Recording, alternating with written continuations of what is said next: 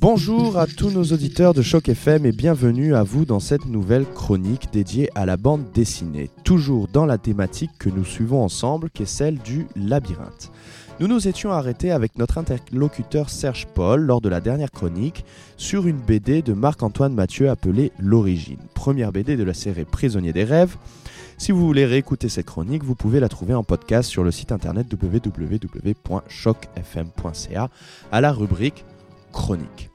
Ce qui avait clôturé notre dernière chronique était le concept très simple que les personnages antiques du labyrinthe, à l'instar de Thésée, Ariane, le Minotaure et Dédale, ont disparu aujourd'hui dans nos récits contemporains, mais que le labyrinthe, lui, reste bien là.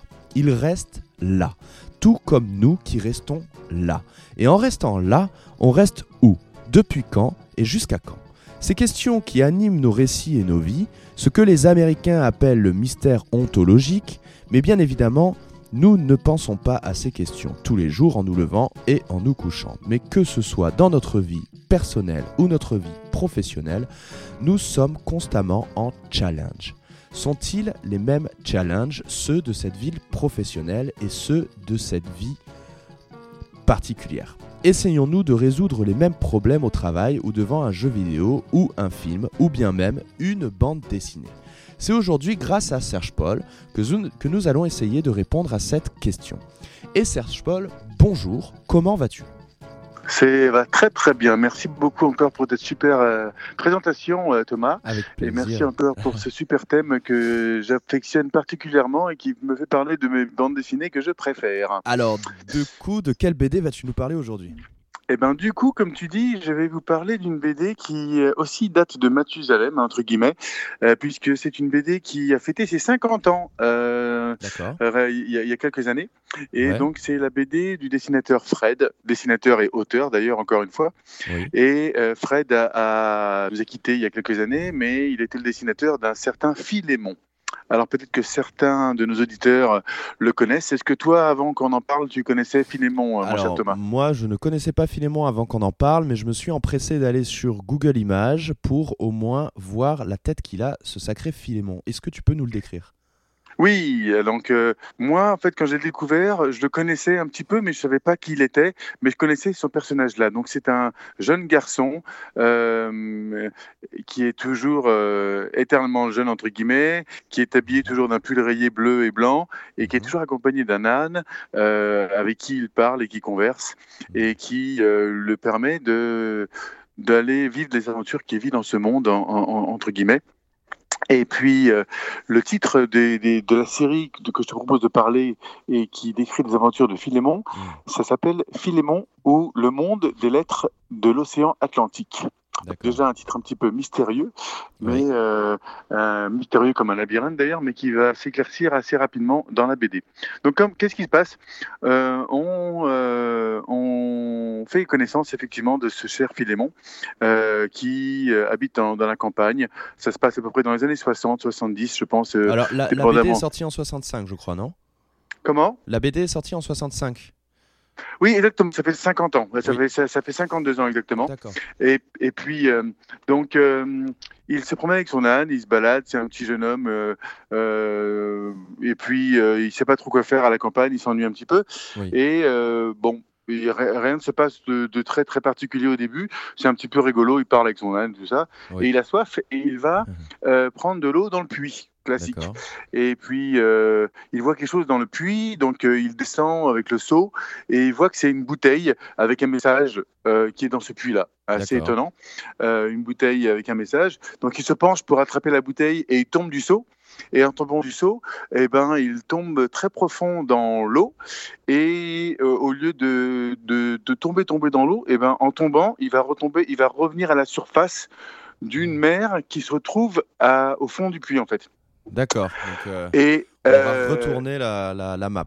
La map, ce sera un, petit peu, un, un petit peu, un, un petit peu comme ça, mais sans retourner la nappe, parce Ouais. que ce qu'on découvre, c'est qu'il il arrive sur une île un peu étrange, euh, où il y a un arbre euh, dont les fruits ce sont des horloges, euh, et où il y a, y a un, un monsieur euh, qui est un puisatier, qui est euh, Monsieur Barthélémy, et que ça fait 40 ans qu'il habite sur cette île, Ah ouais. et que ben il explique en fait à Philémon, et c'est ça ce qui est super intéressant, c'est que il est sur le A, que Philémon vient de tomber sur le A. Alors il explique euh, qu'est-ce qui se passe, c'est quoi ce A là, et donc il explique que entre les États-Unis et euh, l'Europe, il y a un océan qui s'appelle Océan Atlantique sur la map monde, Ouais. et euh, les lettres sont indiquées sur la map monde Océan Atlantique. Et dans le monde de Philémon, là où on va, ces Ah, lettres, ce sont des vraies îles. D'accord. Donc le, le titre sur prend chaque- tout son sens maintenant.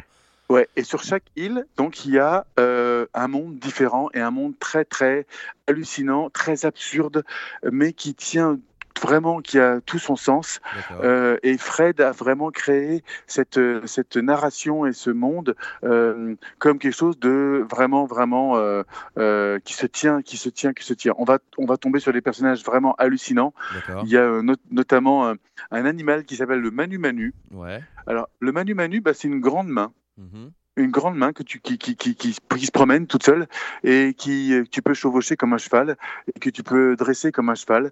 Euh, Il y a des manu, il y a, il y a du manu manu qui sont libres et des manu militari, manu milita- militari, Ah oui. le jeu de mots, Oui. qui sont euh, qui sont domestiqués. D'accord. Euh, il Donc euh, vraiment, vra- il y a, il y a- il y a tout ce... on rentre vraiment dans un univers complètement onirique. Mais alors, est-ce que c'est vraiment un univers onirique parce que euh, Philémon ne dort pas finalement? Il est euh, rentré dans l'eau. Euh, c'est à, il, il ne s'est pas noyé parce que il vit encore dans ce monde-là où il découvre les lettres de l'océan et le titre de la BD prend tout son sens. Est-ce que il a une euh, mission à résoudre dans ce monde-là? Est-ce qu'il Oui. a une quête? Tout- Tout à fait, tout à fait. Il la découvre au fur et à mesure. Alors, ce qu'il découvre, c'est que euh, il peut passer de son monde, donc le monde réel entre guillemets, et le monde de, de l'aide de l'océan Atlantique par des passages. Ah. C'est-à-dire que à chaque fois, il retourne chez lui euh, par un passage, euh, que ce soit par une, par une, euh, D'accord. euh, je trouve plus le terme, mais des jumelles. À un moment donné, il se retrouve euh, sur des jumelles, et en fait, il y a un de ses voisins qui habite euh, près d'une ferme et qui sait exactement comment aller du monde réel au monde de l'océan Atlantique, et il doit absolument aller de l'un à l'autre pour aller aider Monsieur Barthélemy, qui, à qui il aurait eu des problèmes et à qui effectivement il faut l'aider euh, parce que ce monde est assez, assez hallucinant. Donc il y a tout un, un passage de labyrinthe que ce cher euh, Philémon doit trouver par l'intermédiaire de euh, pistes et de et de et d'indices que va lui donner ce, cet oncle Oui. qu'il a, qui est son voisin et qui sait en fait qui est un petit peu un- le sage euh, de de la de, de l'endroit où il se trouve et qui, qui connaît en fait le passage pour aller vers ce vers ces mondes là et pour expliquer en fait c'est ça ce qui est intéressant pour expliquer à Philémon bah, comment euh, se passe la vie là-bas en fait qui est un petit peu le, le ce- son guide son guide euh, euh, là-bas D'accord. et donc, certains passages, ça peut être une fermeture éclair dans la pelouse. Donc, il trouve Oui. une fermeture éclair, il l'ouvre et il passe à travers. Le passage, je parlais tout à l'heure, euh, il, euh, il, demande à Philémon de se, re- de se tenir tout droit dans la pièce de son salon. Oui. Il prend des jumelles, il les retourne. Et quand tu retournes des jumelles, bah, tu vois les personnes très, très petites. Et en voyant Philémon très petit, bah, Philémon se réduit, se rétrécit, se rétrécit à tel point qu'il peut monter sur une map monde et aller effectivement sur les îles euh, en question. Donc, euh, Fred arrive à trouver plein plein de, de, de- de techniques et de, et de façons de faire qui sont euh, vraiment euh, hors du commun. Moi, j'avais jamais vu ce genre de, de façon de faire Pour passer d'un monde à l'autre. d'un monde à l'autre. Et puis, il t'emmène dans des endroits et dans des... Chaque lettre de l'océan a un monde particulier. Euh, Il y en a un, par exemple, c'est euh, celui qui s'appelle euh, l'histoire du chapeau, du, du, cha- du château suspendu. Oui. Et donc, ce sont des navires euh, qui vivent autour de l'île euh, du Haut, je pense, si je me souviens bien. Oui. Et puis, euh, chaque île est un théâtre. Et donc, euh, chaque, chaque bateau est un théâtre, pardon, excuse-moi. Et donc, dans chaque, dans chacun de ces bateaux, il doit absolument se passer une pièce de théâtre chaque jour. Et qu'est-ce qui se passe? Euh, Il y a des critiques qui viennent et les spectateurs, ce sont des critiques. Et ces critiques-là ont pour pouvoir soit de laisser partir le bateau parce que la pièce était bonne, soit de faire couler le bateau parce que la pièce était mauvaise. Ah. Euh, Voilà, donc ça, c'est, et, et, donc il se joue il se joue en plus Fred dans, ce, dans cette façon de faire là. Il se joue de la façon de raconter une histoire, mais il se joue aussi des cases. Et ça, j'aimerais en parler euh, parce que euh, il insère dans ses albums en fait des tableaux et des gravures euh, qui sont fixes comme des gravures qu'on peut trouver dans des, des livres d'histoire, entre guillemets et euh, il, affuble les illustres personnages de, phylactères. Donc les phylactères sont les, les, bulles de la bande dessinée. Et donc, euh, par exemple, il y a une, une gravure de Napoléon euh, qui peut commenter une scène totalement décalée et totalement loufoque euh, de euh, ce qui se passe sur l'île, par exemple. Hmm. Et il va se jouer des cases, comme je disais, parce que certains de ces personnages n'hésitent pas à sortir de la trame, ou même à, à, rouler les cases, ou même à utiliser les cases pour se déplacer. Ah, Donc, mal, euh, il se joue de la perspective comme euh, avec, comme, comme avec le lecteur, et c'est sans doute là que s'illustre en fait le talent de Fred. Euh, Philémon, euh, il brise euh, avec régularité ce qui est surnommé le quatrième mur. Euh, pour les auditeurs qui savent pas, quand on est au théâtre ou quand on est dans une bande dessinée, bah, il y, a, y a trois murs qui sont le, la, droite, la gauche et puis euh, le mur de, du fond, entre guillemets, et puis il y a le public. Et le public, normalement, c'est un mur euh, qu'on ne brise pas. Et là, c'est brisé. Certains acteurs sur scène qui vont parler à un public, bah, ils vont briser le quatrième mur. Et là, c'est pareil pour Philémon, il va briser ce mur-là sans problème. Il sort des cases, comme je disais, il entre directement en contact avec le lecteur, ce qui tient en fait à, l'époque, en 65, c'était euh, tellement révolutionnaire. De plus en plus, on fait ça maintenant. Mais euh, encore, il faut vraiment maîtriser, maîtriser son, euh, son histoire de telle façon pour faire ça, pour pas que ça, que ça part vraiment. Pas que ce en broche, il faut que soit justifié. Il faut que Philémon voilà, il, il, se, il, se, serve de ça. Il faut que nous, on ait l'impression en tant que lecteur que Philémon il se serve de ça pour vraiment réussir à résoudre son problème, pour réussir à, à, à, à construire son puzzle en fait. Exactement, et, euh... et c'est pas, pas, une figure de style juste pour faire joli oui. et pour dire, hey, regardez, j'ai trouvé un truc. Non, non, il l'utilise vraiment, vraiment dans son, dans son, dans son histoire et c'est vraiment, vraiment intéressant Donc, de découvrir est, à chaque est, fois. Ouais. C'est très intéressant euh, de, que, que, Fred ait réussi à, à, mettre ça en place. Euh, Est-ce que euh, Philémon euh, a un, un, but précis à résoudre en fait dans cette quête-là de ce monde onirique? Est-ce que, alors j'ai peut-être une question à mettre en parallèle par rapport à ça. Est-ce que, parce que j'ai oublié de te poser cette question, est-ce qu'il a Philémon d'abord un problème à résoudre dans la vie réelle? Non, il n'a pas de problème. Il va juste chercher un... de l'eau à la base c'est voilà, c'est juste un adolescent qui s'ennuie un peu à la campagne. D'accord. Donc son problème, c'était qu'il s'ennuie alors voilà, peut-être qu'il s'ennuie, effectivement, il faut qu'il trouve un but à sa vie. Et donc, euh, et donc, il rentre dans ce monde onirique. Et quel est le voilà. but qu'il essaie de résoudre dans ce monde onirique-là? Qu'est-ce qu'il essaie de faire? et, donc, et donc euh, dans ce monde onirique, je pense qu'il euh, il découvre un peu la vie. Euh, à travers, à travers peut-être euh, un monde qui est euh, fantasmagorique et, qui, et, et, puis il va aussi aider en premier lieu ce cher Pusatier Barthélemy oui. qui encore a fait naufrage sur le A il y a ah. 40 ans parce ah. qu'il est tombé aussi dans le puits et puis il a fait naufrage là-bas. Il est, il est habillé comme un Robinson Crusoe, mais il a, il, a, il a perdu le chemin de ce A euh, en passant par un, par un passage sans le vouloir. Et donc en perdant ce passage, euh, il veut retourner dans son île favorite parce qu'il il a découvert que ce monde, c'est ce qu'il ce qu'il aime. Ah, d'accord. Ce vieux monsieur, il essaie pas juste de passer d'un continent à l'autre, en fait. Il essaie juste de vivre sur une île. Voilà, il est juste, juste de retourner sur son île du A, qu'il aime bien. Et le, un, des, un des, derniers, des, des, des, premiers problèmes qui se retrouvent, c'est que en retournant sur le A, bah, il se rend compte que dans l'océan Atlantique, il y en a, trois des A. Il y en a trois. Donc, donc, euh... donc euh, parfois, il se trompe de A et donc euh, en pensant revenir sur son A. Bah, donc, voilà. Donc même, même ces jeux-là sont assez hallucinants. Ouais. Et Fred joue aussi beaucoup avec.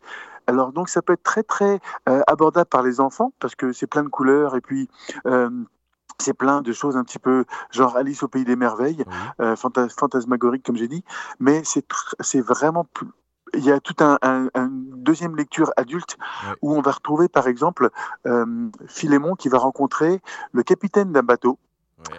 euh, qui s'appelle Monsieur Imbeau oui. et son prénom c'est Arthur. Ah. Donc je te voilà Arthur Imbeau uh -huh. et son bateau est ivre. Voilà, donc voilà, et je, t'as compris, bah parce oui. qu'en tant qu'adulte, tu as, tu as toutes ces références-là. Les enfants, ils vont pas comprendre forcément, mais euh, ils vont ils découvrir ils un, un capitaine de bateau qui est marrant. Voilà, Ils se diront qui, qui est Ah, marrant tiens, qui- j'ai déjà entendu ça quelque part. Maintenant, je vais pouvoir lire le poème. Voilà, voilà, voilà, par ouais. exemple, exactement, tout à fait. Même, c'est euh, une, une bonne balade. J'ai l'impression qu'avec cette BD, euh, euh, vraiment, le, le- la BD en elle-même prend son sens parce que la BD, c'est vraiment une manière de lâcher prise dans le réel. C'est vraiment une manière de, de- de passer un beau moment et de s'évader. C'est peut-être un, un- un moyen d'oublier ses soucis. C'est peut-être un, un- un moyen de. de- Il y a, il y a- il y a aujourd'hui, on a, on a beaucoup de moyens aujourd'hui de pouvoir, euh, de pouvoir s'évader, euh, notamment euh, à travers les, les- les jeux vidéo qui sont, qui sont la plus grosse industrie du monde et qui, qui sont consommés par la plupart des, des- des personnes. Tout à fait Et d'accord dans avec ces toi. jeux vidéo, il y a euh, très peu finalement aujourd'hui de, de, de monde onirique comme ça. Dans les jeux vidéo aujourd'hui, il faut vraiment résoudre des, des problèmes compliqués, mettre les choses dans des ça. cases et, et- et- et faire des, puzzles de plus en plus complexes. Aussi peut-être parce que euh, le spectateur a soif de cette complexité-là et parce que, et parce que les moyens euh, lui sont donnés de pouvoir résoudre des problèmes de plus en plus complexes. Et, c'est très bien. Mais des fois, je pense aussi que quand on a des, des- des- des- quand on est un petit peu embêté parce que peut-être que notre travail ne nous plaît pas vraiment en cette période-là, ou peut-être que le temps euh, ne nous permet pas, ou qu'on est un petit peu malade, etc. Je pense qu'une une BD assez légère comme ça, qui nous permet de pouvoir juste nous évader dans un monde onirique et dans un monde merveilleux, c'est euh, très plaisant. Est-ce que tu peux nous rappeler, euh, Serge, parce que je n'ai pas ça en tête, si cette BD est une BD unique ou si elle fait partie d'une série? J'aimerais oui. savoir aussi si tu pourrais nous indiquer où est-ce qu'on peut trouver cette BD pour nos auditeurs? Tout à fait, tout à fait. Donc euh, c'est une série, donc euh, comme je dis, qui a 50 ans. Euh, il y a 15 albums dedans, toujours dans les bibliothèques de Toronto. Vous pouvez les, les, commander là-bas. Et puis vous pouvez aussi aller à la librairie Mosaïque, qui se trouve à l'Alliance française, sur Young et Spadina, au 24 Spadina Avenue. Eh ben, merci beaucoup, Serge. Je te remercie à toi, et Thomas. on se retrouve euh, la semaine prochaine pour euh, une chronique qui va nous faire encore plus avancer dans notre thématique du labyrinthe et euh, nous faire réfléchir à d'autres questions. Je te remercie, Serge. Passe une bonne journée. Merci à toi Thomas. Salut. Salut, à la semaine prochaine. Ciao. Merci à vous de nous avoir écoutés, chers auditeurs, euh, sur les ondes de Choc FM. Je vous rappelle que la BD qui faisait le sujet de notre chronique aujourd'hui était la BD Philémon et les lettres de l'Atlantique de l'auteur et dessinateur Fred, apparu la première fois dans Pilote en 1965. Vous pouvez retrouver cette BD à la librairie Mosaïque de l'Alliance française sur Lawrence Spadina. Vous pouvez également retrouver cette chronique en podcast sur le site www.chocfm.ca rubrique chronique.